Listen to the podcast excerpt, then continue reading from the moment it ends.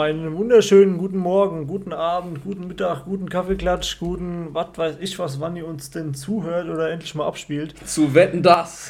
Das ist doch mal eine super Idee. Schön nach dem Baden gehen, Samstagabend, 8 Uhr. Hier ist Moritz und Florian.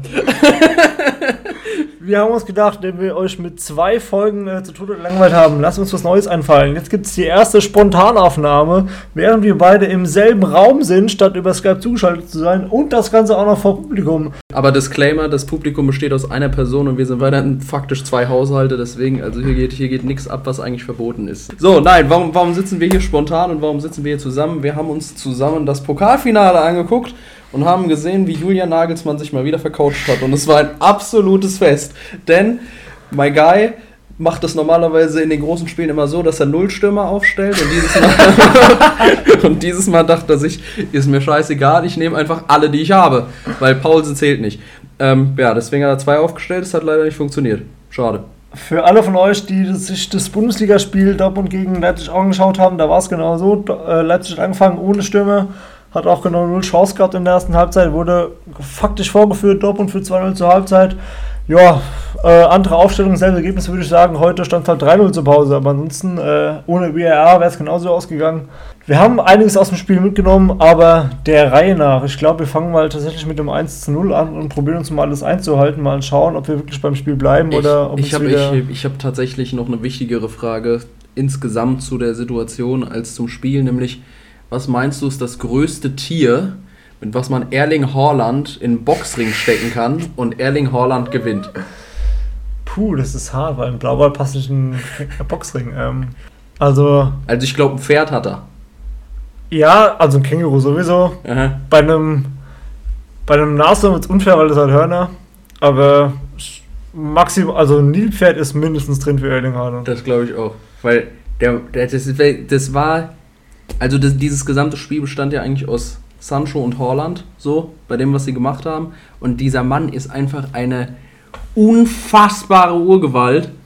Aber wir wollten ja der Reihe nach durchgehen und ich spring schon so ein 2-0, deswegen. Schön, dass du überhaupt von einem Mann sprichst. Eigentlich ist es für mich noch ein Kind, weil der ist fucking vier Jahre jünger als ich und selbst ich bin nur 24. Also äh, irgendwas ist hier verkehrt, dass wir den schon abfeiern, als wäre der seit 10 Jahren dabei und hätte schon 50 Tore geschossen. Der Mann ist Philipp Amthor, nur irgendwie andersrum. so, also. Der jüngste 40-Jährige im Fußballbusiness. Ich würde genau. sagen, das ist sein, äh, sein Instagram-Titel, damit kann er eine Marke aufbauen. So, aber wir wollten ja die, wir wollten ja das Spiel allgemein einmal durchgehen und die und insbesondere die Tore durchgehen und fangen einfach an beim 1-0 bei der gesamten Aktion. Als wir das geguckt haben, haben wir glaube ich beide gebrüllt Geh ran. Geh ran, Junge! Warum gehst du nicht ran?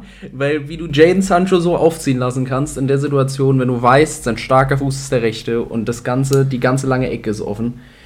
Du, du musst halt mal, ne? Das hier. Ähm, ja, nee, also das 1-0 war eigentlich bezeichnend dafür, was es im modernen Fußball, glaube ich, sehr, sehr häufig gibt. Nämlich, dass du die ganze Zeit einfach den Raum abdecken willst ohne dass du einfach mal wirklich auf den Mann gehst und sagst, okay, dann stelle ich ihn jetzt mal und weich nicht immer zurück, weich nicht immer zurück, sondern geh einfach mal drauf, ja. Und dann stellt sich das Problem nicht, aber das wurde eben nicht gemacht. Wer war das? Wer war der Gegenspieler? Das war nicht Upa. Klostermann. Klostermann, ja. Im Endeffekt hast du es sehr gut zusammengefasst.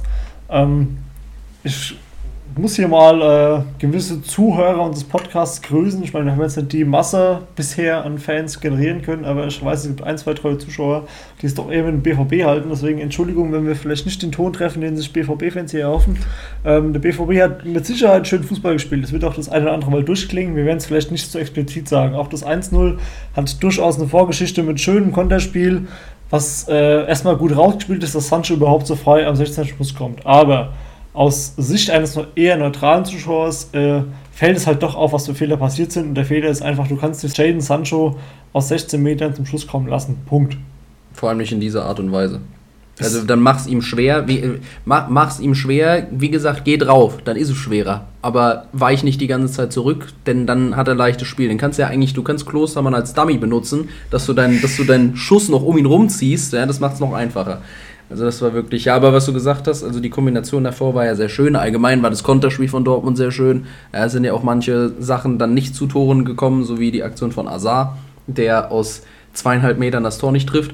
Aber Das sei mal, das sei mal unter den Tisch gekehrt, ne? aber sonst sah das ja wirklich sehr gut aus. Was auch sehr gut aussah, war, und damit können wir weitermachen, das 2 zu 0, weil daher kommt meine Frage mit dem, mit dem Tier, weil dieser Mann ist einfach, wie er Upamecano, der sicherlich kein schlechter Innenverteidiger ist, ja, und der sicherlich auch einen sehr, sehr guten Körper hat, was Masse und Präsenz angeht, wie er den auf seinen Hosenboden setzt, einfach, um zu sagen, nee, nee, Erling Braut Horland, Leute. Das ist äh, un unfassbar einfach. Also, ja, die, diese, ich, der, er sieht jedes Mal aus, als würde ein LKW versuchen, wie ein Düsen zu starten oder sowas. Einfach, einfach, weil sein Kopf schon schneller ist als sein gesamter Körper und der schon drei Meter weiter vorne. Einfach, weil der ganze Körper nicht hinterherkommt, weil da so eine Masse hinterhergezogen werden muss. Aber es ist wirklich unglaublich, was dieser Junge macht. Also ich genieße es wahnsinnig, ihm zuzuschauen, genau wie du sagst, weil diese, diese rein physische Gewalt ist so... Äh mir fällt jetzt kein Vergleich ein. Manche ziehen zum Beispiel den ähm, ursprünglichen brasilianischen Ronaldo ähm, als Vergleich allein von der Schnelligkeit her und auch von seinem Durchsetzungsvermögen und von der, von der reinen Abschlussqualität her mit Sicherheit naheliegende Vergleich, aber diese Mischung aus Geschwindigkeit und dann aber auch noch körperlicher Präsenz, diese Gewalt, die sich da bündelt, ist für mich ich wüsste keinen Vergleich, maximal Adriano, der in die Richtung geht. Ja. Gern ja. Könnt, ihr, könnt ihr uns über Zusendungen dahingehend korrigieren. Dieser Bewegungsablauf einfach, ich finde einfach, seine, jede, also die, die absoluten Weltklasse-Spieler, der erkennst du ja am Gang. So, also du erkennst, ja, wenn, wenn, wenn, Ronaldo rennt, weißt du sofort, Ian Robben früher weiß es sofort. Was Erling, wie Erling Holland rennt, habe ich noch nie gesehen vorher. Also nicht beim Fußball, nicht bei der Leichtathletik, da vielleicht beim 100-Meter-Sprint oder so, weil da ziehst du ja auch den Kopf an Usain Bolt. Ja, genau. Mischung aus Statur, aus ähm, Muskelmasse, aber auch Schnelligkeit ist wirklich ist einzigartig. Aber auch hier lege ich leider den Blick, muss ich ganz klar sagen, auf Meccano, weil äh, ja, also wenn ein Verteidiger für 42 Millionen, was äh, in modernen Zeiten vielleicht nicht mehr ganz so diese Sonderstellung einnimmt, aber in Corona-Zeiten dann eigentlich doch wieder. Vor allem, ich dachte, du umschiffst jetzt das Wort Corona-Zeiten mit moderne Zeiten, aber es hat nicht funktioniert. Wir können auch sagen, unter dem Brennglas von Corona, aber ich bemühe mich hier noch irgendwie äh, die Floskeln rauszuhalten. Auf jeden Fall in diesen äh, nicht ganz normalen Tagen dann doch ein Verteidiger für über 42 Millionen in der Bundesliga wechseln zu sehen, verlangt quasi dazu, diesen Verteidiger in jeder Situation auf den Prüfstand zu stellen und zu sagen, äh, ist er diesen Betrag wert? Und ähm, heute haben wir wieder eindrucksvoll gesehen, ist noch Luft nach oben. sehr, sehr interessantes Fazit. Wir beide be äh, benutzen gerne den Vergleich der Glasdecke im privaten Kontext und der passt hier einfach sehr gut, weil Lupa Meccano hat es geschafft, eindrucksvoll gleichzeitig mit, seinem, mit seiner Ablösesumme diese Glasdecke zu durchstoßen und mit seinem Können an dieser Glasdecke zu scheitern und zu zerschellen, weil er hat es nicht geschafft, oder aktuell zumindest schafft er es nicht, ein Niveau zu erreichen, wo man sagen würde, ja, der FC Bayern München braucht diesen Verteidiger, um die nächste Stufe zu erreichen, weil er gewisse defensive Qualitäten mitbringt. Ich glaube, du musst aber nochmal den Begriff Glasdecke erklären. Meinst damit du? es klar wird. Ich denke schon, ja. Also Glasdecke insofern, Upamecano ähm, ist mit Sicherheit ein einer der meist qualifizierten äh, Innenverteidiger der Bundesliga. Und er hat aufgrund seines Alters, da er, ich glaube, 22 aktuell ist, kann, du müsstest mich können, korrigieren, können passen, ja. irgendwas zwischen 21 und 23 auf jeden Fall, ähm, hat er das Potenzial, sich noch maxi massiv zu, zu verbessern und ähm, zu dem besten Innenverteidiger der Bundesliga heranzureifen, aber er ist es im Endeffekt noch nicht. Und in dem, was er heute und auch im letzten Spiel gegen Dortmund und auch im Pokal-Halbfinale gegen Bremen gezeigt hat, mit seiner Fehleranfälligkeit, wird es einfach deutlich, oder für mich zumindest immer deutlicher, dass er eine gewisse Stufe erreicht hat und aufgrund seines jungen Alters noch ähm, dazulernen kann und sich verbessern kann, aber eine gewisse Glasdecke, insofern gläsern ist, dass man sehen kann, was da oben drüber ist, nämlich zum Beispiel Matsumitz 2014 und Boateng mhm. 2014. Mhm. Ähm, aber eben doch noch eine Decke, weil er wird nicht dahin kommen. Und ähm, für 42 Millionen für einen Innenverteidiger auszugeben, der quasi garantiert, dass er mit der beste Innenverteidiger der Bundesliga ist und in, sag mal, 15 von 18 Duellen viele Laufduelle gewinnen wird, Stürmer ablaufen wird, Stürmer abkochen wird, aufgrund von seiner Masse gewisse Zweikämpfe gewinnen wird, alles schön und gut. Aber das ist quasi die Definition des Lucien Favre Fußballs bei Dortmund, nämlich zu sagen, ja, ich schlag halt die 15 äh, besten Bundesliga-Vereine, ich bin die 16, also gibt es maximal zwei über mir. Ja gut, das heißt dann halt äh, Champions League-Qualifikation, aber das ist auf keinen Fall der Anspruch, den Bayern München hegt. Und das ist auf keinen Fall der Anspruch, der mich im Achtelfinale gegen Liverpool weiterbringt, wo bei Meccano auch einen sensationellen Bock gerissen hat. Und ähm, insofern ist er für mich die 42 Millionen nicht wert, weil er einfach Bayern München nicht auf die nächste Stufe heben wird, sondern immer in dieser gläsernen Decke hängen bleibt, die quasi genau unterhalb von Bayern München ansetzt. Und das hat man heute gegen, gegen Haaland eindrucksvoll gesehen. Wir haben jetzt Haaland schön äh, gelobt und es ist auch alles wahr, was wir gesagt haben. Diese Naturgewalt ist erstmal unvergleichlich, vor allem von so einem jungen Spieler. Und der hat es mit Sicherheit auch sehr stark gemacht, dieses 2-0. Und Haaland ist Gott weiß kein einfacher Gegenspieler, sondern einer der schwersten, wenn nicht der schwerste in der Bundesliga, auch schwerer als Lewandowski, zumindest im blanken 1 gegen 1. Aber er ist halt eindrucksvoll, wo Meccano noch massive Schwächen hat. Und die in München auszutreiben, wird die große Aufgabe, weil ansonsten ist er einfach nur ein sehr teures Nice to have. Glaube, du hast jetzt gerade einen 90 Minuten, äh, 90 sekündigen Rand auf Dayot Upamecano, den armen, armen Jungen gehalten. Ich sehe ich seh es tatsächlich ein bisschen anders, weil ich nämlich glaube, Upamecano hat einfach dadurch, dass er hat, einen, er hat einen riesen Vorteil verglichen mit sämtlichen oder mit sehr vielen 22-jährigen Fußballern oder Innenverteidigern insbesondere, nämlich körperlich ist alles da. So, du, also du bist körperlich, Punkt, ja. körperlich fertig, vollkommen zu. unfassbar schnell, du bist unfassbar robust. So und die, die Spielintelligenz, die ihm fehlt, das stimmt auf jeden Fall, weil er einfach sich immer noch Klopse erlaubt, wo man denkt, das sollte man eigentlich auf so einem hohen Niveau nicht mehr machen. Die sind noch drin, aber ich glaube, die kriegst du noch raus. Also das erinnert mich ein bisschen an den Jerome Boateng, als er zum FC Bayern gekommen ist, einfach weil der auch eine gewisse Grundgeschwindigkeit mitgebracht hat, weil der auch einen Körper mitgebracht hat, auch als er bei Manchester City schon war, aber halt je, wirklich jedes Mal drei, vier Klopse in den wichtigsten Spielen drin hatte, was ihn ja fast dazu gebracht hat, dann nicht mehr beim FC Bayern zu bleiben. So, aber irgendwann mit der Erfahrung hoffe ich, beziehungsweise glaube ich auch bei Upamecano, dass er das abstellen kann. So, aber wir wollten ja nicht die ganze Zeit über Upamecano und über Bayerns nächste Saison reden und so weiter. Ne? Deswegen gehen wir einfach im, im Spielverlauf eine, ein Tor weiter zum 3-1 von Dani Olmo. Und da hast du schon im Vorhinein gesagt, dass du das einmal nutzen möchtest, um einmal Dani Olmo zu grüßen. Also kurz, wir haben äh, so viel zu Bayern, muss man ja doch sagen, weil wir das 3-0 übersprungen haben. Ups, ja, Entschuldigung. Ja, aber das bietet sich insofern wunderbar an deinen Vergleich an, weil ähm, qua seiner Statur und seiner Spielanlage ist äh, Meccano sehr mit dem jungen Boateng zu vergleichen. Auch ähm, sein Ziel mit Sicherheit quasi die 2014er Version eines Jerome Boateng sein.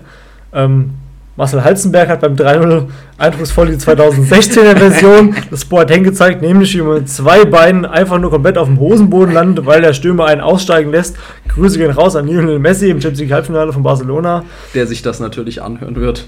Ich glaube auch. Also, ähm, wir haben genau 14 Hörer in der zweiten Folge.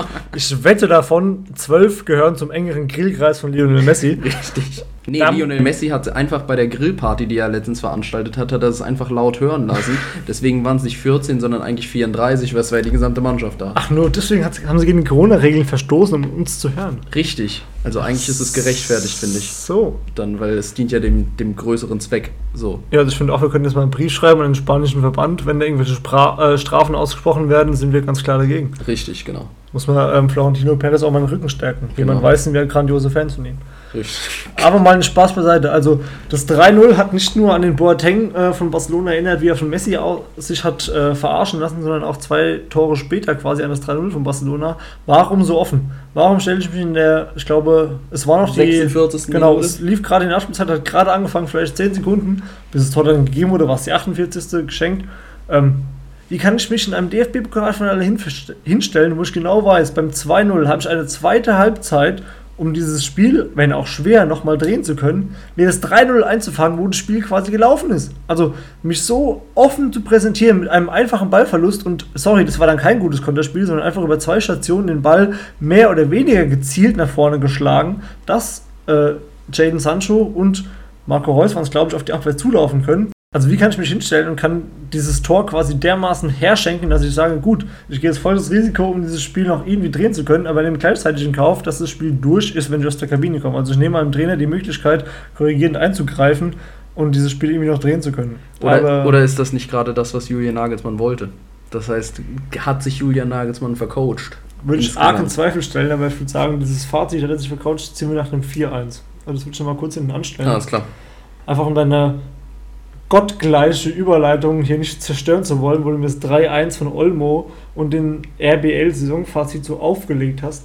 Nämlich das 3-1 war ähm, ja bei allem Unbehagen oder bei allem, bei aller Abneigung, die wir doch RBL entgegenbringen, ich glaube, das dürfen wir auch hier sagen, dass wir jetzt nicht gerade Fans von Rasenballsport Leipzig sind, ähm, war natürlich sehr schön erzielt.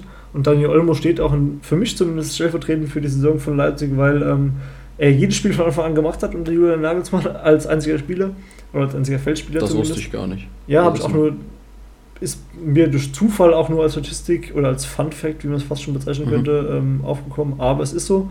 Und er steht eben dafür für diese Saison, nämlich eine sehr, sehr starke Saison mit vielen ähm, Variationen, mit äh, sehr stark auf den Gegner eingehen und auch sehr erfolgreich zu spielen, weil zweifelsohne, du bist im DFB-Pokalfinale, du, du wirst vermutlich Zweiter werden in der Bundesliga, du hast in der Champions League die Gruppenphase geschafft, in einer sehr, sehr schweren Gruppe, ähm, hast auch sehr, sehr ansehnlichen Fußball gespielt, aber wer schießt das einzige Tor von dir im DFB-Pokalfinale? Richtig, ein offensiver Mittelfeldspieler aus diesem 3-4-3. Heißt, du hast genau dieses Problem, du hast keine Stürmertore oder eben nur sehr, sehr wenige. In der Bundesliga sind deine zwei besten Torschützen Mittelfeldspieler mit sechs Toren. So hast du einfach nichts in der Meisterschaft verloren. Und damit sind wir quasi bei der wieder, wenn du so möchtest, bei der gläsernen Decke, nur eben auf die Mannschaft bezogen.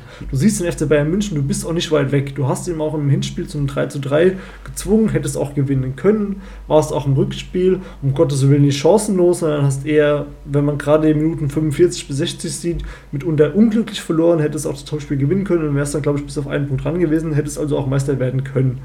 Aber an den entscheidenden Stellen fehlt es, weil genau ein Daniel Olmo jedes Spiel auch machen muss und jedes Spiel quasi über sich hinauswachsen muss, um diese gläserne Decke zu durchstoßen. Also du hast einen Kader, der auf Platz 2 ausgelegt ist, der auch besser ist als Dortmund, der besser ist als Leverkusen und auch besser als die Überraschungsmannschaften Wolfsburg und äh, Eintracht, aber definitiv nicht gut genug ist, um Bayern über 34 Spiele Paroli zu bieten und um Liverpool in zwei Spielen gefährlich zu werden, weil das war ganz ehrlich Offenbarungszeit. Wobei man da natürlich auch berücksichtigen muss, dass ja der wichtigste Spieler eigentlich mit Timo Werner vor der Saison weggegangen ist. So, und das musste erstmal auffangen. Ne? Also, und ich finde dafür, dass ein, das Spiel war jetzt nicht auf ihn zugeschnitten in der letzten Saison, das auf keinen Fall, aber der war eigentlich im Offensivspiel der wichtigste Bestandteil. So, und dafür, dass er weggegangen ist, andere Mannschaften haben da, glaube ich, wesentlich größere Probleme gehabt, als zum Beispiel Dortmund Lewandowski verloren hat, als Dortmund Aubameyang verloren hat, als, weiß ich nicht, bei Liverpool gab es sowas nicht, als Tottenham Gareth Bale verloren hat, sowas. Natürlich. Der musste jetzt wieder droppen. Aber ja, dafür finde ich machen, also dafür Zweiter zu werden, ins DFB-Pokalfinale einzuziehen und in der Champions League auch eine sehr, sehr schwere Gruppe zu überleben.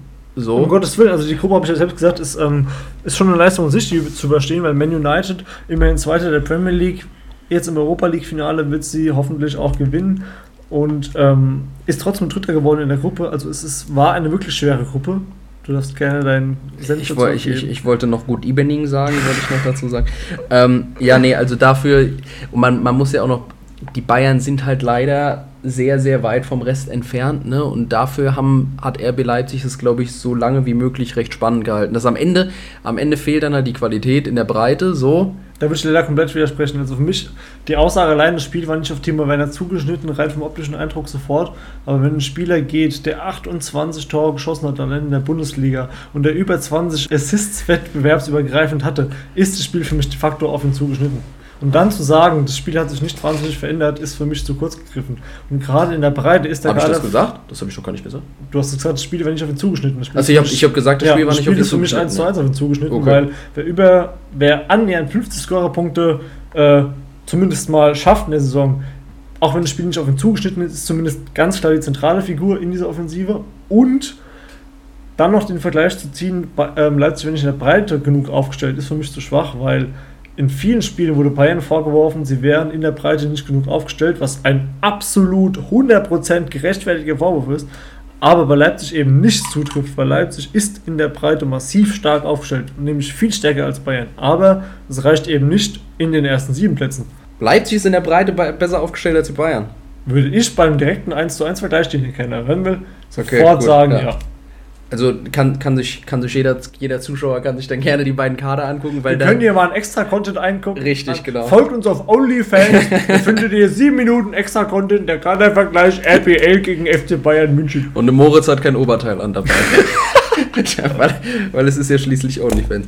Nee, also was ich eigentlich sagen wollte damit ist, ich hätte RB Leipzig diese Saison in der Form nicht zugetraut, einfach weil sie ihren wichtigsten Spieler verloren haben vor der Saison. So, und den auch nicht adäquat ersetzt haben. So, das muss man auch sagen, weil Sirlot und Wang, der glaube ich auch vor der Saison kam. Kam für 11 Millionen aus Salzburg. Genau, ja die haben jetzt, also insbesondere Surload hat ja alles andere als gezündet, deswegen fehlt halt einfach, und das ist genau das Problem, dass dann so Leute wie Olmo und Sabitzer seine Topscorer sind. Und wenn du das, wenn du die Tore so in der Breite verteilen musst oder so in der Breite verteilst, dass du trotzdem Zweiter wirst in der Bundesliga und ins DFB-Pokalfinale kommst, ist meiner Meinung nach schon eine Leistung, die man würdigen kann und die man respektieren sollte, unabhängig davon, wie man zu diesem Verein steht. So.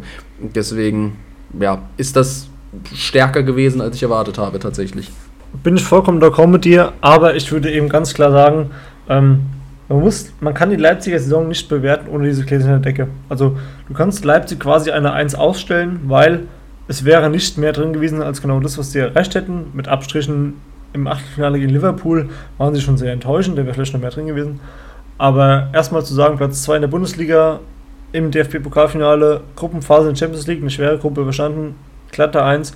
Aber es wurde offensichtlich, warum es genau bei diesen drei Punkten geblieben ist und warum genau bei diesen drei Punkten auch kein Titel rausgesprungen ist. Auch im Vergleich mit Borussia Dortmund, was wir vielleicht noch kurz erwähnen sollten, in Richtung, was hat Dortmund die Saison mhm, mhm. vielleicht richtig gemacht mhm. oder richtiger als Leipzig. Mhm. Sie haben Lucien Favre entlassen.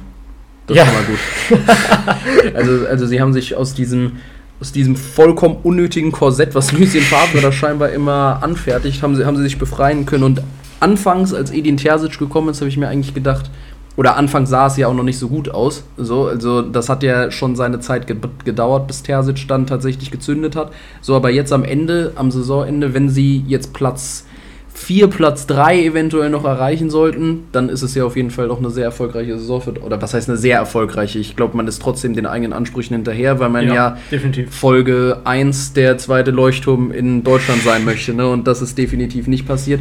Aber ich glaube, das ist jetzt in Kombination, dass Marco Rose nächste Saison noch kommt, das ist, glaube ich, eine sehr, sehr gute Grundlage, auf der man aufbauen kann. So, sollte kein wichtiger Spieler den Verein verlassen, wobei ich davon aber auch nicht ausgehe, weil ich bezweifle, dass irgendein Verein 100 Millionen oder mehr für Sancho und Haaland übrig hat. So. Würde ich genauso unterschreiben. Ich glaube, der einzige Verein, der dumm genug wäre, aktuell 90 Millionen oder mehr für Jaden Sancho bezahlen. Zu bezahlen ist Manchester United und ich hoffe einfach mal, dass sie es nicht tun werden. Haaland wird im Gesamtpaket viel zu teuer sein, deswegen wird er bei Dortmund bleiben. Und insofern hast du zumindest die Champions League-Qualifikation gesichert. Du hast mit DFB-Pokal das Maximum rausgeholt. In der Champions League machen wir uns nichts vor. Viertelfinale im Endeffekt fast sogar unglücklich rausgeflogen, weil in beiden Spielen gegen Man City auch ja. mit etwas Unterstützung ja. vom Schiedsrichter mehr drin gewesen wäre. Ja. Aber du bist de facto gegen mindestens den Champions League Finalisten, wahrscheinlich auch gegen den Champions League Sieger rausgeflogen. Von daher haben sie auch das Maximum rausgeholt. Im Endeffekt müsste man rückblickend auf die Saison sagen, ähm, das Maximum rausgeholt, gute Saison gespielt. Und du hast auch im Pokal ganz klar gesehen, wo ihre Stärken liegen, was sie offensiv spielen können, was auch jeder Dortmund-Fan gerne sehen will und was auch Spaß macht. Also ja, es ist ein bisschen viel verlangt von, diesem, von dieser auch mitunter jungen Mannschaft, aber wenn sie dieses Niveau aus dem Pokalfinale zumindest mal über 70 Prozent der Saison spielen hätten können, wären sie wahrscheinlich Zweiter geworden und ähm, hätten auch ja einfach die Saison wäre auch rein subjektiv schon unter einem ganz anderen Stern gestanden. Das, das Problem bei Dortmund ist dann halt, dass du immer, du hast solche Saisons, du denkst dir am Ende der Saison, ja, für nächste Saison sieht es bestimmt ganz gut aus. Dann kriegst du vielleicht noch ein, zwei ganz talentierte Spieler dazu, ne, die wieder Anfang 20 sind. Aber dann ist das Problem, wieder mit der Glasdecke, wenn die, wenn die Spieler dann eben über diese Glasdecke hinausgehen, die für Dortmund einfach da ist, so, dann verlassen sie den Verein und dann entwickeln sie sich zu absoluten Weltstars irgendwo anders. Einfach weil da die Voraussetzungen besser sind, weil sie da mehr Geld bekommen und weil sie da um Titel spielen. So, und das ist, das ist ja allgemeines Problem bei Vereinen in der Bundesliga aus dem FC Bayern. So, dass irgendwann die besten Spieler dann eben weggehen. Und genauso wird es dieses Mal bei Dortmund leider auch sein ich hoffe es natürlich nicht. Ich hoffe, dass das insgesamt alles spannender wird. Aber im Endeffekt wird es so sein, dass wenn Haaland dann 35 Tore nächste Saison spielt und sich die wirtschaftliche Lage vielleicht wieder ein bisschen verbessert hat, dass er dann doch den Verein verlässt. Weil er ja, glaube ich, sogar nächste Saison eine Ausstiegsklausel hat. Der hat nach der Saison, also im Sommer 2022, eine Ausstiegsklausel über 75 Millionen. So Was zumindest. Auch, also sorry, auch in Corona-Zeiten ist das Ein lächerlich wenig. Wobei, also zugutehalten muss man die BVB ja noch, sie haben für 20 Millionen gekauft und dann das Dreifache erstmal anzusetzen, es konnte ja keiner wissen, dass er wirklich in der Bundesliga anfängt und im ersten Spiel drei Tore schießt. Also, dass er ein Riesentalent ist, hat man in Salzburg gesehen, aber ein Riesentalent, 19 Jahre hin oder her. Er spielt dann erstmal in der besseren Liga, hätte auch sein können, dass er in der Rückrunde drei Tore schießt und jetzt in der Saison meinetwegen 12 Ja. oder 15 einfach eine ganz normale Saison spielt, wie halt ein 20-Jähriger. Selbst dann wäre es für einen 20-Jährigen noch sehr, sehr gut.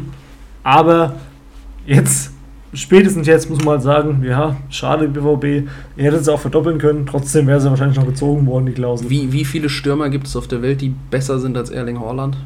Robert Lewandowski, Harry Kane, in der aktuellen Form wahrscheinlich Karim Benzema. Ja, also die drei sofort. Romelu Lukaku spielt. Romelu Lukaku, genau. Immerhin haben Messi und Ronaldo 25 Tore geschossen, aufwärts, Mbappé auch. Also, Ja, aber dann sind wir schon bei einem Vergleich, der eher ebenbürtig ist, ist wirklich drüber. Also er gehört in die Top 10 mindestens. Ja, bei der Top 5. und, alle, und alle, die wir genannt haben, sind ja aktuell auch in ihrer Prime oder darüber hinaus. So, und Erling Haaland ist 20. Genau, bis So. auf Mbappé und ihn sind alle Ja. mindestens 26 und älter. Also Ja. Äh, Es ist wirklich. Es, ist, mir, mir, fehlen, mir fehlen die Worte, wenn ich an Erling Haaland denke. Und, über, und ich äh, be, beneide den Verein, der ihn bekommen wird in ein, zwei Jahren. Und die Liga, die ihn dann zu bespielen hat, die sollte.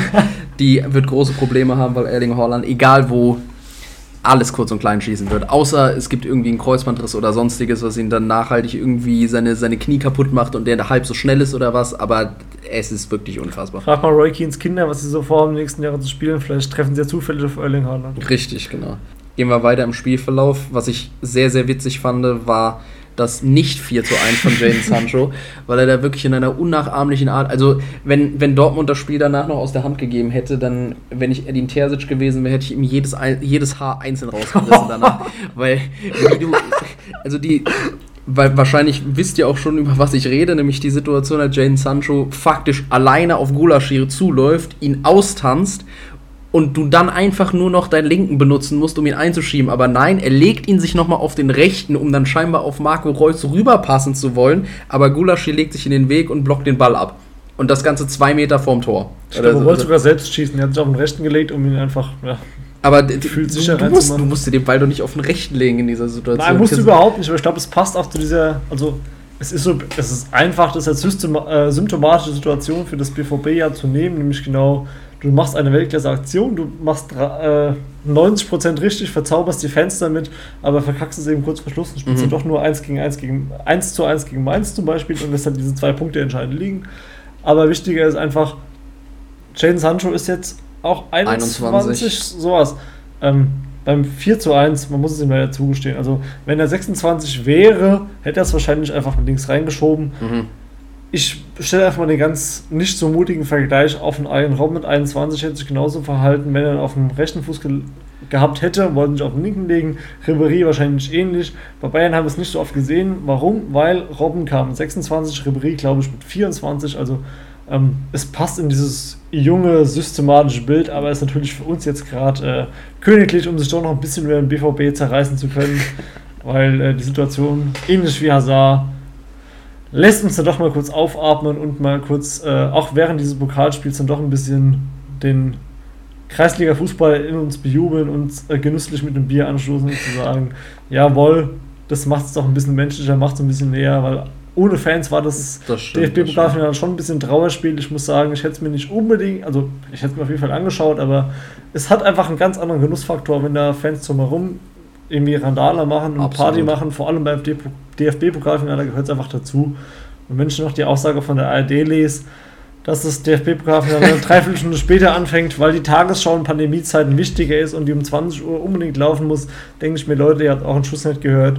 Weil ob die Tagesschau um 19.30 Uhr läuft oder dann doch erst in der Halbzeitpause um 20.45 Uhr, ganz ehrlich, wen interessiert es noch, wie die Inzidenzen heute sind und ob die um 20.40 Uhr über den Ether laufen oder um 19.40 Uhr. das, das, Argu- das Argument, dass die Pandemie wichtiger ist, das ist ja sogar vollkommen richtig. Ja, Absolut, ne? da aber, aber das Ding ist, die Tagesschau geht ja nur bis 2015. Ne? Also da ist noch eine halbe Stunde irgendwie Puffer dazwischen. Und ich muss jetzt nicht Bastian Schweinsteigers Meridol lächeln, dann noch eine halbe Stunde zu gucken, ne? sondern ich will Fußball sehen. Und dann gucke ich lieber, achso, ne, Roberto Firmino ist ein anderes Spiel, aber dann gucke ich lieber, weiß ich nicht, Erling Haaland wieder zu, weil in den habe ich mich heute verliebt. So, aber ja, also die, dieses, dieses Argument ist wirklich sensationell. Das ist dieses, Das ist dieses Radfahr-Meme, ja, wo man sich sein, wo man sich den Holzstock in sein Vorderrad reinsteckt und dann hinfällt und dann sagt, scheiß Corona. So. Es passt so ein bisschen zu der Diskussion, die wir bei der letzten Folge hatten, nämlich warum sind äh, Pokalfinale am Wochenende und es war keine Bundesliga, warum waren wir beide so desinteressiert an der Bulli, warum lege ich ein DFB-Pokalfinale auf den Donnerstag? Ich meine, ganz ehrlich, heutzutage, oder nee, heutzutage ist der falsche Begriff, heute hat es keinen mehr interessiert, weil ähm, es waren ja eh keine Zuschauer, wir durften eh nicht zusammen gucken, es gab einen Public Viewing, wie auch immer, wir waren alle mehr oder weniger zu Hause oder haben es im kleineren Rahmen, wie es Corona eben zulässt, geschaut, alles gut. Aber als das DFB-Pokalfinale terminiert wurde, war es einfach nur August 2020. Heißt, die haben gehofft, es gibt ein Endspiel mit Zuschauern. Und dann zu sagen, wir gehen auf den Vatertag, nur weil da jeder frei hat, aber am nächsten Tag mindestens ein paar Leute arbeiten mhm. müssen, ist pure Ignoranz vom DFB meines Erachtens. Ich, ich, wusste auch gar nicht, dass sie das zu dem Zeitpunkt schon. Ich dachte eigentlich, dass sie das. Oder war ich wieder zu gutmütig? Ich dachte, dass sie das jetzt gerade so terminiert haben, weil es sind ja eh keine Zuschauer da und so, aber sich das von vornherein zu überlegen, okay, wir machen das an einem Donnerstag. Äh, nee, das ist doch Käse. Also gut zu wissen. Hatten wir das 4-1 schon?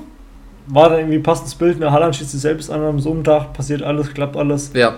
Lustiges Tor. Bei ihm, bei ihm funktioniert auch alles. Also auch selbst wenn er alles falsch macht, macht er alles richtig. Deswegen ist es, ist es der Hammer. Ist das Ganze jetzt unterm Strich 4-1 klingt ja deutlich. War es so deutlich? In meinen Augen schon. Also ja. der Spielverlauf an sich hat es nicht unbedingt hergegeben, aber RBL war schon in meinen Augen ohne nennenswerte Chance. Also ich könnte mir jetzt keine drei, vier Chancen mehr aus dem Hut zaubern, maximal ein bis zwei, die sie noch hatten. Dortmund hätte allein Sancho haben wir angesprochen, Hazard haben wir angeschossen, hätte auch deutlich mehr Tore schießen können. Nach dem 3-1 gab es dann ein paar.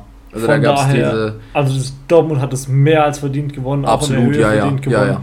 Von daher spiegelt es 4-1, zumindest dieses einzelne Spiel wieder. Und wenn wir das andere Spiel noch mit reinnehmen, jetzt in der Liga vor drei Tagen, das ist 3 zu 2, ist Dortmund einfach aktuell noch stärker als Leipzig, weil auch bei diesem 3 zu 2 gab es ich sag mal, ungefähr Phase 50. Minute, vielleicht auch 55. Mhm. bis ungefähr 80. Mhm. wo Leipzig ganz klar stärker war, wo sie auch das 2 zu 2 geschossen haben, wo sie vielleicht auch das 3 zu 2 hätten machen können mit ein bisschen Glück. Aber Dortmund hat letztlich gewonnen und war vor allem die erste Halbzeit unfassbar überlegen. Coaching-Fehler hin, Coaching-Fehler her, könnte man jetzt mit Sicherheit drüber streiten, woran es gelegen hat. Gibt es auch keine, will ich mir keine endgültige Meinung erlauben und sagen, äh, ich wüsste jetzt, warum es so gewesen ist, um Gottes Willen, aber Dortmund war in beiden Spielen mindestens mal 45 Minuten klar besser. Hat Absolut, einmal 2-0, ja. einmal 3-0 geführt und ist mit Sicherheit auch verdient. Und von daher würde ich sagen, das ist 4-1 ist mehr als gerechtfertigt. Ja, also dass es, dass es verdient gewonnen haben, das steht außer Frage. Ich habe mich dann nur, wie gesagt, nach, nach dem 3-1 gab es so eine Drangphase von Leipzig, wo ich gedacht habe, vielleicht wird es ja doch nochmal spannend, ne? aber sie haben es sie einfach nicht gemacht.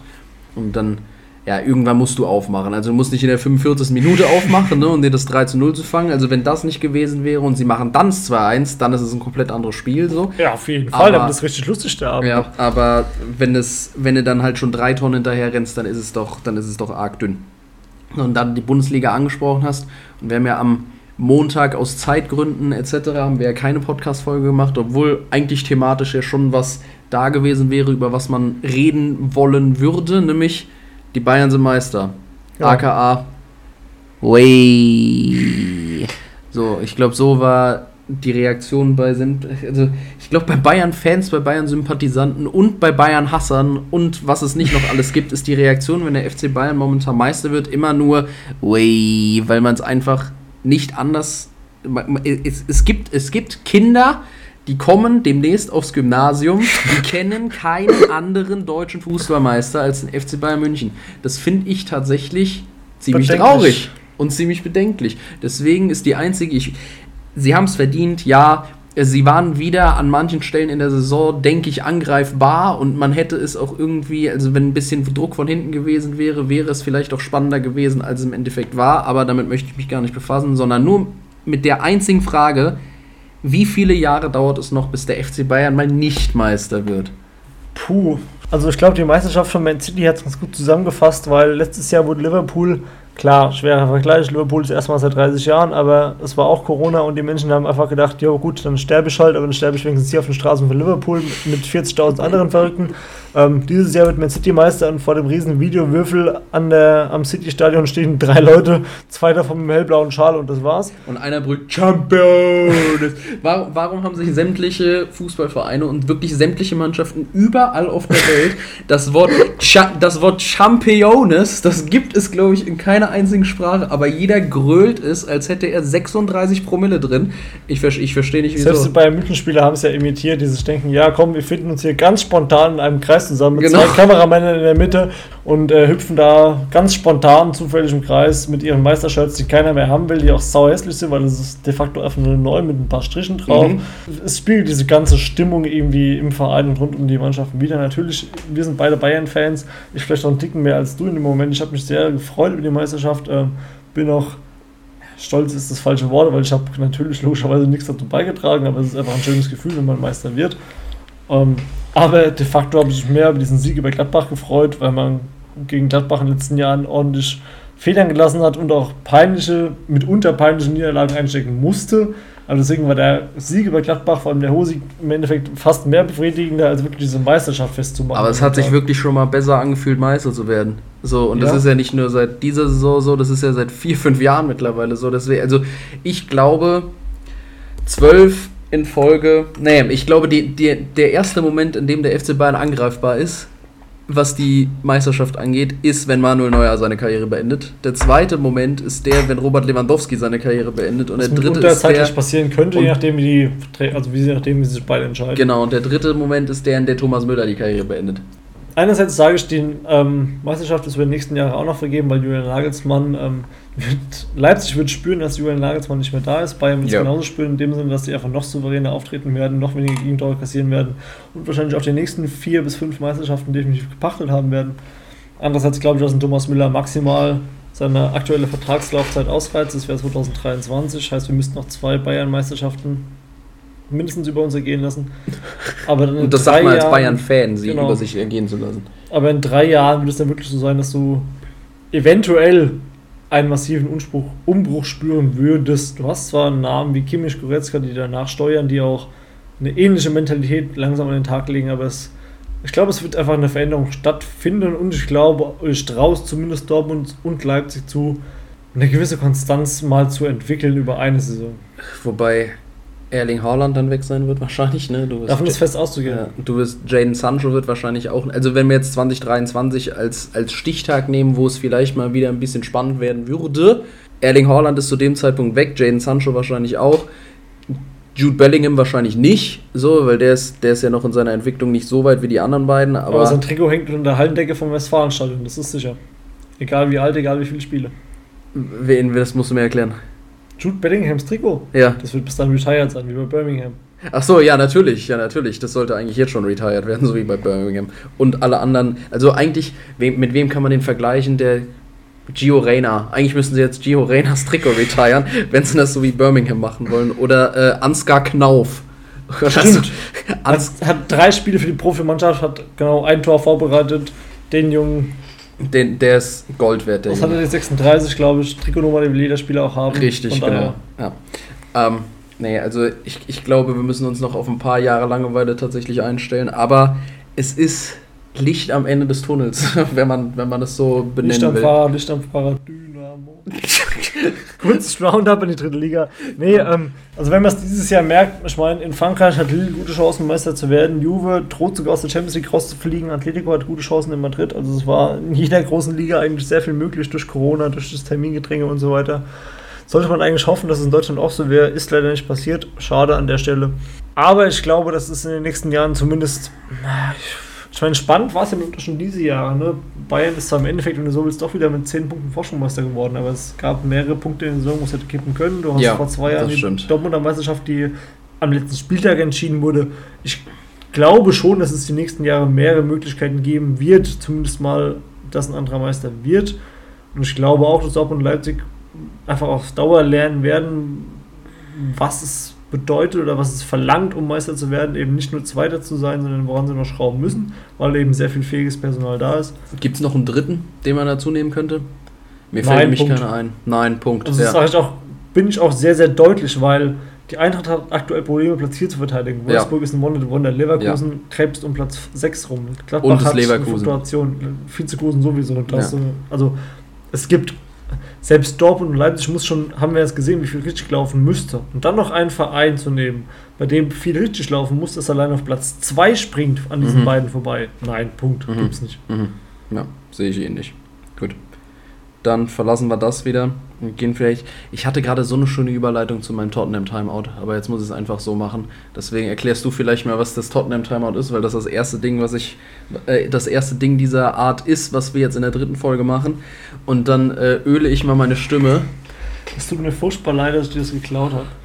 Also ein paar Probo-Hörer von euch werden es schon kennen. Das Tottenham Timeout geht einfach darum, ähm, wir haben beide verschiedene Lieblingsvereine, die sich nur bedingt überschneiden. Und der gute Flo möchte ja seinen Herzensverein Tottenham doch mitunter öfter in Podcast einfließen lassen, als es sich thematisch geben würde oder als ich das auch tolerieren möchte. Deswegen da hast äh, du keine Wahl. Habe ich ihm den Tottenham Timeout mindestens eingeräumt, dass er jede Folge verlangen darf, wenn er möchte und seine zwei Minuten bekommt, um über Tottenham zu reden. Allerdings ist es jetzt nicht auf Tottenham festgelegt. Heißt, wenn er irgendein Thema hat, wo er sagt, oh mein Gott, ich habe jetzt diese Woche dieses Anliegen, ich muss das jetzt vorbringen, dann kannst du sagen, was du willst. Ich muss mir den Frust von der Seele reden, dann darf er das gerne tun, darf das bei mir anmelden. Ich habe auch keine Ahnung, worüber sprechen wird. Ich lasse mich genauso überraschen wie ihr und bin jetzt sehr gespannt, was in den nächsten zwei Minuten kommt. Aber habt keine Angst, nach zwei Minuten werde ich ihm penetrant ins Wort fallen und werde sagen, dass es auch wieder gut ist. Aber was da inhaltlich folgt, das wird äh, immer was anderes sein. Das kann sich um Tottenham drehen, kann aber auch was anderes sein. Und wir hören uns einfach mal an, was ihm diesmal so auf der Seele brennt, wo er meint, das muss jetzt hier gehört werden. Ich möchte reden über einen ehemaligen deutschen Nationaltorwart, nämlich über Jens Lehmann. Olli Kahn, was? Richtig, Olli Kahn. Darf ich? Oder bin ich äh, bin schon unterwegs? Ach, ich bin schon unterwegs. Denn ihr werdet das alle mitbekommen haben, denke ich mal, was mit Jens Lehmann und Dennis Aogo in der letzten Woche passiert ist. Ich möchte die Worte, die er benutzt hat, eigentlich selber nicht benutzen, weil ich mir einfach denke, wie dumm kann, wie dumm, wie dumm kann ein Mensch sein.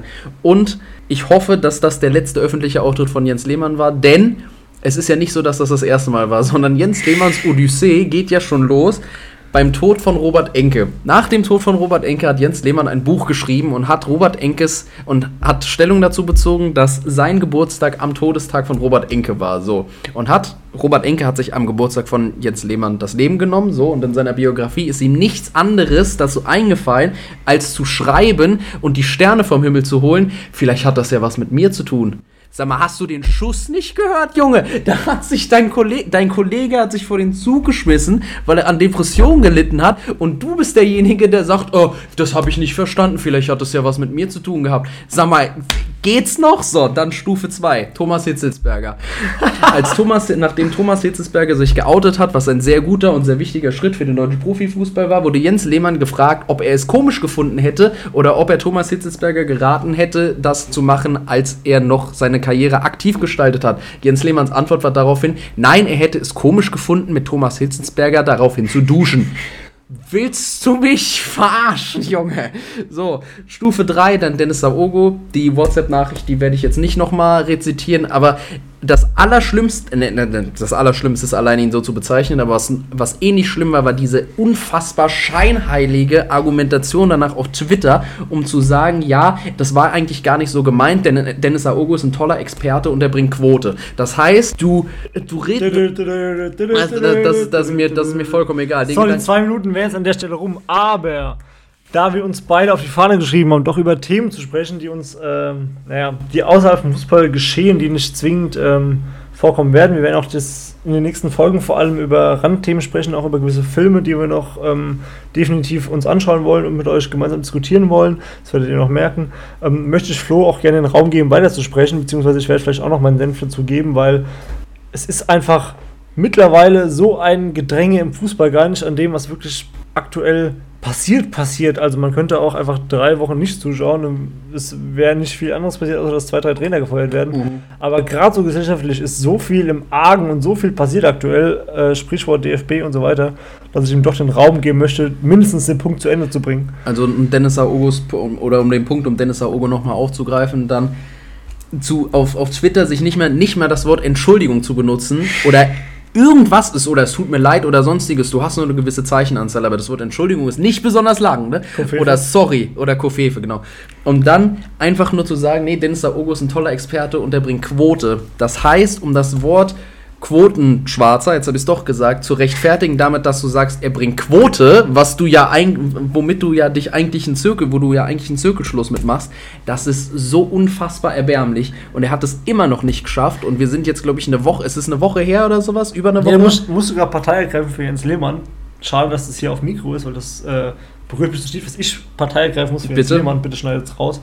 Ähm, er hat sich sogar entschuldigt. Also die erste Version, die du genannt hast, ist absolut erbärmlich und macht das Ganze noch unerträglicher. Aber er hat es ähm, nach diesem Shitstorm dann wirklich, ich glaube, vier, fünf Tage später gepackt, eine Entschuldigung zu schreiben, die auch steht wortwörtlich, ich entschuldige mich für diesen äh, völlig sinnbefreiten Vergleich. Dann, dann habe ich das nicht mehr mitbekommen, weil ich so in meinem, in meinem hasserfüllten Rage war über Vollkommen Jens Lehmann. zu Recht. Vollkommen, danke, vollkommen zu Recht. Aber trotzdem alleine, dass es dazu kommen muss. Und alle, was, was ja auch schlimm ist, ist dadurch, dass er diese Nachricht, er wollte ja diese Nachricht offensichtlich nicht an Dennis Aogo schicken, sondern er wollte sie an jemand anderes schicken. Das heißt, er denkt sich in der Situation, wenn ich die abschicke, irgendjemand findet das lustig. Wir sind im 21. und irgendjemand, der bei Sky ist, findet das genau. lustig. War Und irgendjemand. An AU ist, eure, ist euer Quotenschwarzer. Richtig. Und, und ähm, jemand, der scheinbar unmittelbar in dem Umkreis von dieser Sendung ist, findet das lustig, weil an jemand anderen kann es ja, nicht kann's ja nicht gerichtet sein, wenn da steht euer und so weiter. So, wer, wer, wer, wie, wie gesagt, wir sind im 21. Jahrhundert, wir sind jetzt mittlerweile an einem Punkt angekommen, wo wir, glaube ich, auch ein bisschen mehr auf unsere Wortwahl etc. achten müssen und achten, Punkt, so. Und dass das trotzdem noch passiert, das zeigt einfach wieder, dass Fußballer scheinbar, so gut sie waren, nicht besonders viel Hirn haben. Ich will die jetzt natürlich auch nicht alle über einen Kamm scheren, weil das macht man auch nicht, ne? Aber ich finde dieses, dieses Phänomen, dass Rassismus und Frauenfeindlichkeit und so weiter, das ist halt im Fußball so unfassbar präsent, nicht nur bei den Spielern, sondern auch bei den Zuschauern teilweise, dass immer wieder solche Anfeindungen kommen und immer wieder rassistische Äußerungen auf Social Media oder in Stadien, momentan natürlich nicht, deswegen insbesondere auf Social Media kommen, dass ich mir denke, es, es reicht, also ihr seid, was, was, was ist denn falsch mit den Menschen? Die haben, die haben alle zu wenig zu tun oder was, dass du solche Sachen abseierst. Es ist wirklich, ich finde es unfassbar traurig, dass wir darüber immer noch in dieser Art und Weise und auch in dieser Intensität reden müssen, aber scheinbar ist es ja, scheinbar muss man es ja machen. So, weil auch ehemalige Nationaltorhüter und eigentlich ja auch Volkshelden ist übertrieben, ja, aber da, Er ist definitiv, also WM er ist nicht verlegt von dieser Stufe, ja. ja. WM-Viertelfinale gegen Argentinien, Genau. damit hat er sich wahrscheinlich unsterblich gemacht. So, aber mit der Aktion, die er jetzt gebracht hat, und wie gesagt, es ist In ja Summe- nicht das erste Mal gewesen, ne? Also das mit Robert Enke, das hatte ich jetzt nur aus einem aus einem Elf-Freunde-Artikel, den ich mir dazu dann noch durchgelesen hatte. Das war mir auch nicht bewusst. Er hat ja auch Corona geleugnet mit, mitunter und hat ist Das Steffen noch dazu, Freund, ja. äh, Thomas Berthold beigesprungen, der gemeint hat, ähm, man müsste das Ganze relativieren, es ist nur eine starke Grippe. Also Jens Lehmann ist des Öfteren durch zumindest mal fragwürdige Aktionen und Äußerungen Ja, aufgefallen. deswegen gebt diesem Mann einfach keine Plattform mehr. Punkt. Fertig. Ja, also ähm, es gab ja auch dann, wenn man es jetzt ganz gesellschaftlich aufgreifen will, dann auch die Reaktion von Boris Palmer, der eine sensationell unqualifizierte Aussage über Dennis Aogo in den sozialen Medien in seinen Augen nur rezipiert hat, aber in meinen Augen auch verfasst hat und sich da auch rassistisch geäußert hat. Ähm, könnt ihr gerne nachlesen, wenn ihr wollt. Er hat sich darüber ausgelassen, dass Aogo ähm, ja auch selbst Rassist wäre in einer diffamierenden Art. Mir geht es einfach darum zu sagen, er hat dann auch diese Cancel Culture angemahnt und hat gesagt, wenn man eine falsche Aussage trifft, ist man weg vom Fenster. Mhm. Weil jetzt jemand trifft es einfach de facto nicht zu. Es war Ja. eine Reihe von mehr, nicht nur fragwürdigen, sondern einfach de facto rassistischen und sehr, sehr unangebrachten, in Klammern dummen Aussagen, was ich nicht zumindest fragen oder zumindest zu für zu hinterfragend halte, ist die Umgangsweise mit Dennis Aogo, der danach scheinbar einen Tag später war es, glaube ich, beim Champions League Halbfinale Man City gegen PSG die Aussage gebracht hat, ähm, es ging um Guardiolas Spieler von Man City, die ein gewisses Pressing super ausgeführt hätten, weil, Zitat, sie trainieren es bis zum Vergasen, Zitat Ende. Da muss ich sagen, ich weiß nicht, ob es, ob es an der Figur Dennis Aogo liegt, der mir als Experte sehr sympathisch ist und der auf keinen Fall mit solchen Äußerungen zuvor aufgefallen ist. Allerdings würde ich diese Aussage nicht zu sehr hochhängen und ihn sofort als Experte von Sky für immer verbannen, wie er es ja selbst angekündigt hat. Er wird nicht mehr für Sky tätig sein. Dieser Ausdruck, Gar nicht mehr. er hat, also er hat gesagt, er wird nicht mehr für Sky tätig sein. Okay. Sky hat gesagt, wir, wir finden seine Aussage, wir können seine Aussage nicht akzeptieren Mhm. und entsprechen deswegen seinen Wunsch, beziehungsweise teilen auch die Auffassung, dass er nicht mehr Teil Mhm. des Sky-Teams sein sollte. Was an sich erstmal richtig ist, weil dieser Ausdruck zum Vergasen hat speziell in Deutschland natürlich eine Vorgeschichte, die ihn als Ausdruck erstmal verbietet in einem öffentlichen Kontext. Allerdings stelle ich auch bei mir selbst mitunter fest, dass gewisse sprachliche Muster, zum Beispiel bis zum Vergasen, um einfach auszudrücken, ist es wiederholt öfters gemacht worden, es hat sich eine gewisse Routine eingeschliffen durchaus in dem Vokabular mindestens unsere Eltern, wenn nicht teilweise sogar noch in der etwas leicht vor uns liegenden Generation noch vorhanden ist. Und man deswegen aufpassen sollte, ob man das wirklich einfach nur so sagt und deswegen das vielleicht etwas unbedarft gemacht hätte und sobald einem auffällt, oh, ich habe ja eine Aussage getätigt, die ist, die sollte ich selbst hinterfragen. Und man sich dann hinstellt und sagt, hier, ähm, ich habe einen Fehler gemacht, ich hätte sie nicht so tätigen sollen, ich wollte damit das und das ausdrücken, das hätte ich aber mit anderen Worten machen müssen. Und ich treffe diese Entschuldigung authentisch und glaubwürdig, finde ich, man sollte maximal eine gewisse Öffentlichkeitsabstinenz ja. einführen, aber diesen Personen nicht für immer verbannen, weil man muss ja irgendwo auch noch auf diesen Lerneffekt setzen. Also wenn ich jede Person, die so ein Ausstrategie ist, sofort aus dem öffentlich wirksamen Raum ausschließe, ja, dann kann ich auch keinen Lerneffekt verlangen, das, weil das jede Person, richtig, die ja. neu in diesen Raum reinkommt, muss sich sofort 100% korrekt verhalten. Sobald sie eine falsche Aussage tätigt, ist sie weg. So, und die nächste Person, die nachhört, macht genau wieder diesen Fehler. Also sollte man zumindest Dennis Aogo, bei dem ich es auf jeden Fall nur für einen Versprecher halte, die Möglichkeit geben, in, nach einem gewissen Zeitraum, wo er eben auch selbst reflektiert und sein Vokabular eventuell ein bisschen überarbeitet, die, eine Rückkehrmöglichkeit einzuräumen. Ja, also wir sind ja jetzt auch dieses, dass der Beginn mit Gendern und der Beginn mit wirklich besser auf seine Sprache zu achten, das ist ja jetzt auch kein, keine Sache, die jetzt schon 15, 20 Jahre alt ist oder nein, sowas. Nein. Das ist ja jetzt wirklich was, mit was wir jetzt gerade, was, was wahrscheinlich gerade noch in den Kinderschuhen steckt, weil, wo man teilweise auch noch denkt, wie sage ich das jetzt eigentlich am besten genau, damit das absurde HörerInnen, was genau. sich auch selbst Tagesmoderator, Tagesschau-Moderatoren so rausquälen wollen. Genau, ja. Und deswegen sind wir da noch am Anfang. Also jede, jede Person danach abzukanzeln, wenn sie sich irgendwie mal im Ton vergreift oder sowas, das ist auch nicht das Ziel davon, sondern einfach zu sagen, dass man aufmerksamer sein muss. Es gibt, es gibt Sachen, die sind meiner Meinung nach einfach die gehen nicht, die sind unverzeihbar. Ja, man, sollte, und man sollte differenzieren zwischen der Figur Jens Lehmann und die Aussagen definitiv von einer gewissen Geisteshaltung zeugen oder zumindest eine gewisse Geisteshaltung vermuten lassen und eine Aussage von Dennis Aogo, wo man wahrscheinlich oder wo ein Versprecher einfach sehr, sehr naheliegend ist. Richtig, was ich dann leider noch auf Twitter gesehen habe, war, als dann Dennis Aogo eben dieses Wort benutzt hat in dem Kontext, dass dann das, was Jens Lehmann vorher gesagt hatte, hatte dadurch gerechtfertigt wurde, dass da manche ja, Leute gesagt haben, aber Dennis Aogo ist doch jetzt auch Antisemit, weil er das benutzt hat. Darum, Leute, geht's nicht.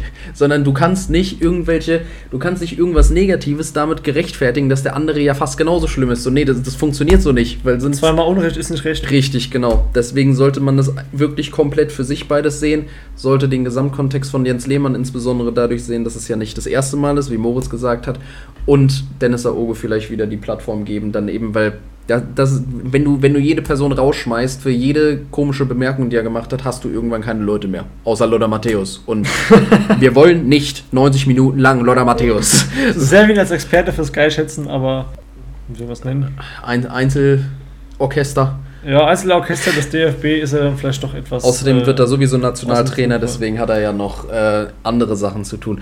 So, da wir schon wieder 54 Minuten aufnehmen, würde ich sagen, dass wir jetzt einmal zum Ende kommen sollten. Fast, ja. Ich würde vielleicht noch ankündigen, dass wir, wenn wir schon bei dem Thema Lehmann Auge sind, natürlich auch über den DFB sprechen müssten. Mhm. Aber da wir dann hier das Ganze quasi verdoppeln würden und 108 Minuten draußen, 108 Minuten draus machen würden, verschieben wir das mindestens mal für die nächste Folge, weil wir wollen uns auch noch den Film auf Amazon, können wir schon mal anteasern, Schwarze Adler mit und über Gerald Asamoah, den wollen wir uns beide zu, zu Gemüte führen und wollen ausführlich darüber sprechen, der war seines Inhalts sehr nah am DFB liegt und auch vom Thema her vielleicht eher zu Jens Thema passen würde, aber auch zu den Aussagen von Jens Keller.